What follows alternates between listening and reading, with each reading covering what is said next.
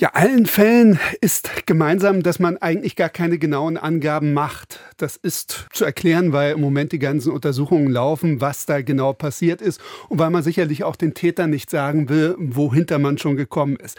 Im Harz hieß es gestern, am Dienstag habe sich ein so wörtlich schwerwiegender Sicherheitsvorfall ereignet. Die Hacker seien hinter den Firewall, also hinter die Abschirmung gekommen, wo man eigentlich nicht reinkommen darf.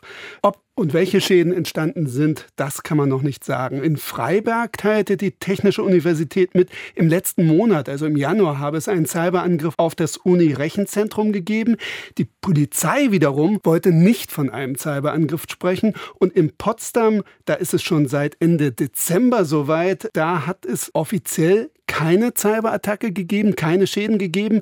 Aber als man das System jetzt vor eineinhalb Wochen wieder hochfahren wollte, da gab es eine hohe Anzahl, so heißt es wörtlich, automatisierter Kommunikationsversuche aus dem internen Netz an externe Server. Also da muss auch etwas drauf sein. Das sind wirklich einige Fälle. Und was passiert denn nach einem Cyberangriff?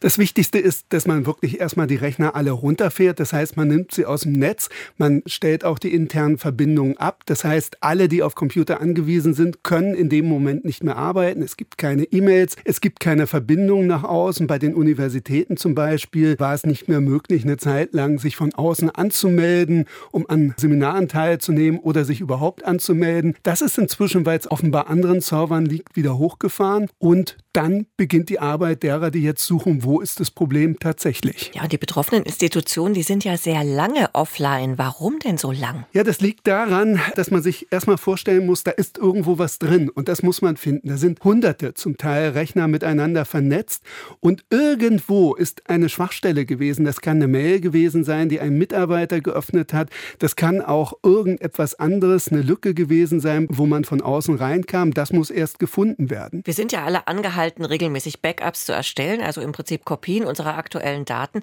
Warum helfen denn die Backups nicht sofort wieder neu zu starten? Weil eben in den Backups immer noch Fehler drin sein können. Also früher war es meistens so, ein Schadprogramm hat sofort zugeschlagen. Heute ist es inzwischen so, dass das Schadprogramm eventuell über Wochen da drin liegt, um eben das Finden zu erschweren. Und den Leuten, die für Sicherheit sorgen, das Leben schwer zu machen. Und deswegen dauert es wirklich so lange, bis man zu dem Punkt kommt, wo man sagen kann, jetzt sind wir wirklich frei von Schäden. Wie kann man sich denn vor einem Cyberangriff schützen? Beziehungsweise kann man überhaupt vorbeugen in irgendeiner Weise? Also jemand, der mir sagt, er beugt 100 Prozent vor und es ist kein Angriff möglich, dem glaube ich nicht. Angriffe sind immer möglich. Es ist immer der Wettlauf zwischen dem Bösen und dem Guten sozusagen es sicher zu machen oder da reinzukommen. Aber es gibt viele Sachen. Mitarbeiter, Schulen zum Beispiel. Eine wirklich tolle Sache ist, dass man gezielt Mails an Personen schickt, wo wirklich Links drin sind, die gefährlich sind. Die laufen dann natürlich nicht auf ein Schadprogramm. Und diese Mail ist abgeschickt von den Sicherheitsbeauftragten. Das heißt, man macht die Mitarbeiter darauf aufmerksam. Das ist eine Sache. Eine ganz andere auch sehr wichtig, wenn in einem Unternehmen die Mitarbeiter durch verschiedene Bereiche wechseln, weil sie aufsteigen, dann haben sie am Ende ganz viele Zugriffsrechte auf ganz viele Sachen. Wenn man hier konkret sagt, man wechselt von einer in die andere Abteilung, dann werden einem die alten Zugriffsrechte gesperrt. Dann ist es nicht böse gegenüber dem Mitarbeiter, er braucht sie ja wahrscheinlich gar nicht. Aber wenn er irgendwann mal angegriffen wird, dann können diejenigen, die vielleicht seine Daten haben, nicht auf die andere Abteilung zugreifen. Auch das sind relativ simple Sachen.